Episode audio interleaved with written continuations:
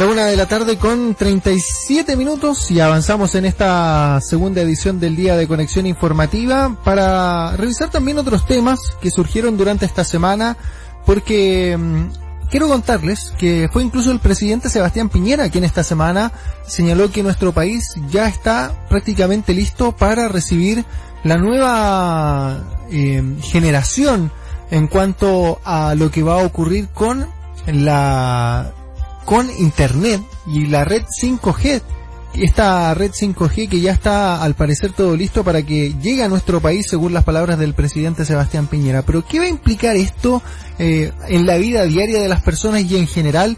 Bueno, queremos conversar sobre este tema. Está con nosotros a esta hora Pedro Huichalap, que es eh, académico del Centro de Investigación en Ciberseguridad de la Universidad Mayor. ¿Cómo estás Pedro? Muy buenas tardes.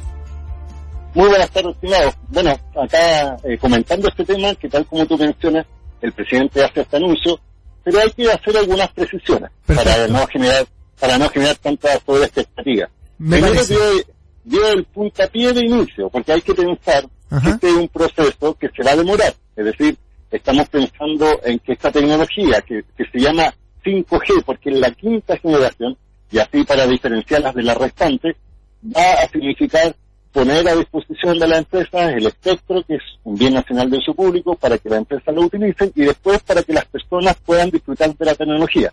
Pero ese proceso nos vamos a demorar, yo creo, como dos o tres años más. Así que no hay que ser tan auspicioso, pero sí hay que darle una mirada sobre este tema. Me parece muy buena la aclaración, Pedro. Eh, y lo que quiero preguntar también para que la gente pueda hacerse una idea, ¿cuál es la principal o las principales diferencias que se van a encontrar? Porque claro, ya vivimos lo que fue pasar hace algunos años a los 3G, luego vino la red 4G y ahora una quinta generación. ¿Cuáles serían las principales diferencias que, que van a presentarse con esta llegada?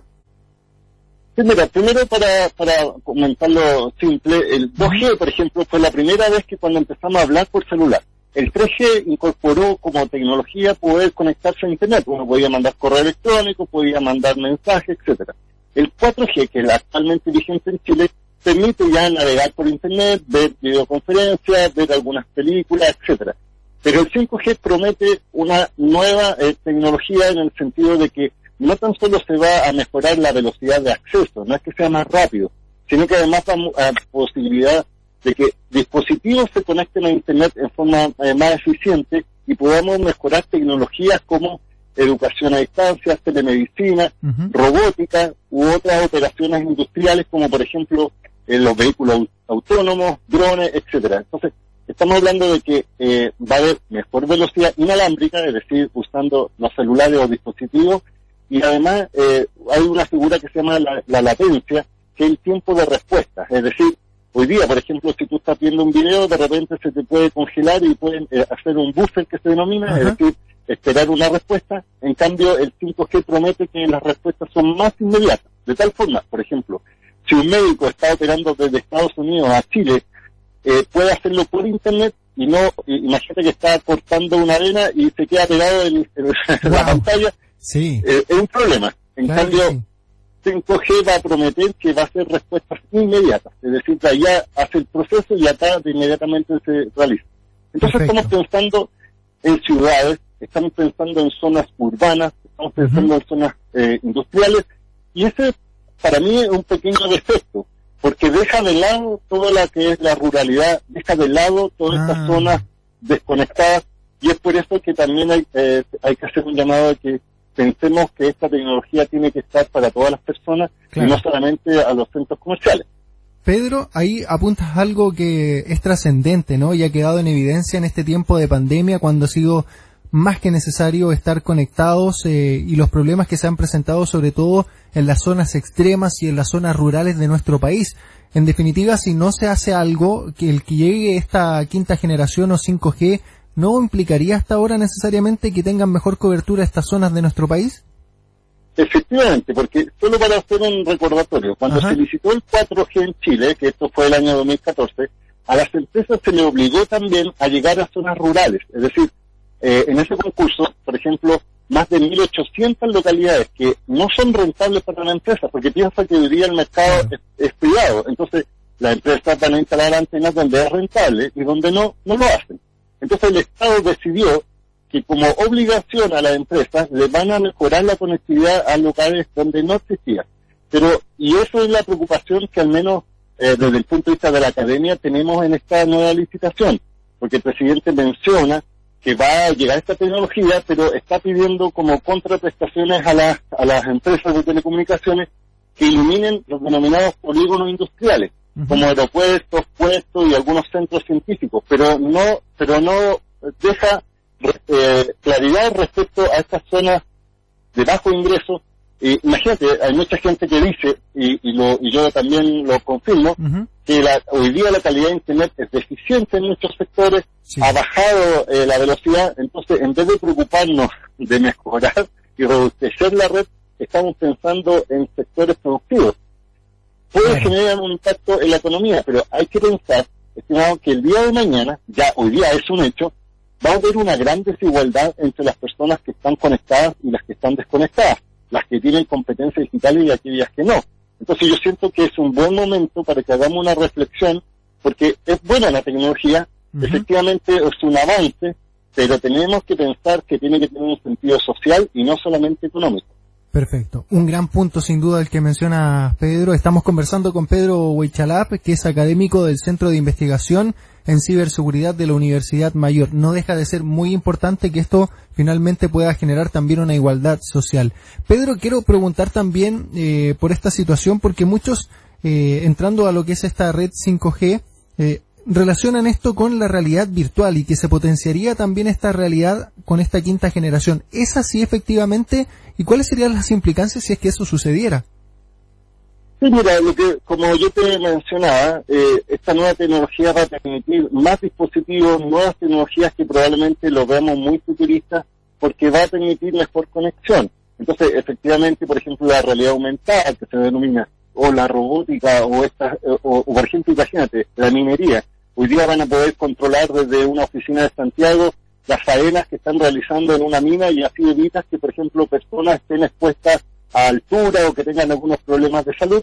Entonces, obviamente, siento que toda tecnología tiene que ir para mejorar la calidad de vida de las personas.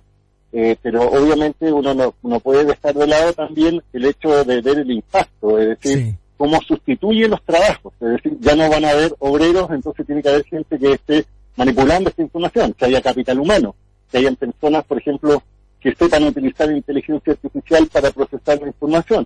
Entonces yo siento que es un ecosistema que es complejo, porque está cambiando la forma de vida de las personas. Y cuando el presidente menciona que es un cambio copernicano, revolucionario, no, el, 5G va a cambiar, no, no, no, va a sustituir y no vamos a volver a una sociedad industrial de inmediato. Claro. Pero yo siento que hay que avanzar hay que discutir. Imagínate en este momento está el teletrabajo y la educación a distancia cuando mucha gente lo veía como muy lejano y hoy día es una obligación por el tema de la pandemia. Entonces yo siento que hay que prepararnos, hay que tener un diálogo y no olvidar, insisto, la, no tan solo los centros urbanos, sino que también las zonas sin cobertura para efectivamente que esto sea un elemento democratizador y no un elemento de discriminación. Buenísimo. Pedro, eh, hay una pregunta práctica que muchas personas eh, y algunos auditores nos están haciendo ahora, que tiene que ver con qué va a pasar, por ejemplo, con los equipos que tienen hoy en día. Pasó en algún momento cuando llegó la red 4G, que algunos equipos se empezaron a quedar obsoletos. ¿Qué va a pasar con los equipos, eh, ya sea celular o algún computador en especial? ¿Puede ocurrir lo mismo? Sí, y, y, esto es, exactamente lo mismo, porque es como cuando se, eh, teníamos antes, estoy hablando muy antes, el televisor a blanco y negro y queríamos, y llegó la televisión a color, tú tuviste que cambiar el televisor, porque no podías ver televisor a color en un televisor a blanco y negro. Pasa lo mismo cuando llegó la televisión digital. Tú veías la televisión analógica y para ver televisión digital tienes que tener un decodificador. En el caso del 5G, para que la gente pueda disfrutar, va a tener que cambiar el celular porque hoy día los celulares no son aptos para esta tecnología y es por eso que te digo que esto se va a demorar un par de años, porque hoy día venden equipos de 5G, pero son los de alta gama. Estamos hablando de celulares de un millón de pesos hacia arriba, que en este momento no funcionan en Chile porque no hay tecnología disponible. Pero el día de mañana, cuando llegue esta tecnología, queremos que todo el mundo lo disfrute, no solamente aquellos que tengan un alto poder adquisitivo para cambiar su celular. Entonces, es un proceso gradual, van a tener que bajar los celulares en precio, incorporar 5G, eh, la gente va a tener que cambiar su equipo, porque hay una tasa de, renovación de, antes eran de 18 meses tú cambias el celular, hoy día cada 12 meses en promedio se cambia, entonces por eso yo digo que hay que pensar que esto no va a ser inmediato, Perfecto. al menos no va a ser en este gobierno que se implemente esto, porque van a tener que suceder muchas cosas, y finalmente pensar en las personas que pueden seguir navegando en 4G, porque los celulares de, 5G también son aptos para navegar en tecnologías más bajas como 4G, pero eh, van a tener que hacer ese cambio. O sea, si alguien está pensando hoy día en comprarse un teléfono, puede hacerlo tranquilo que al menos un par de años más va a estar eh, totalmente vigente. Así es.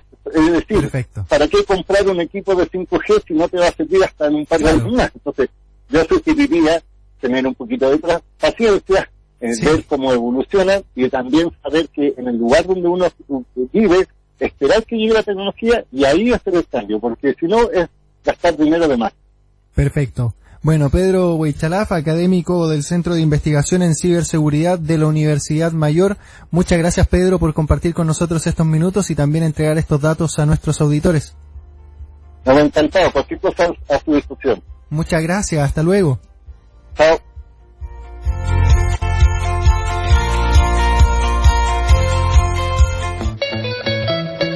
Conexión informativa.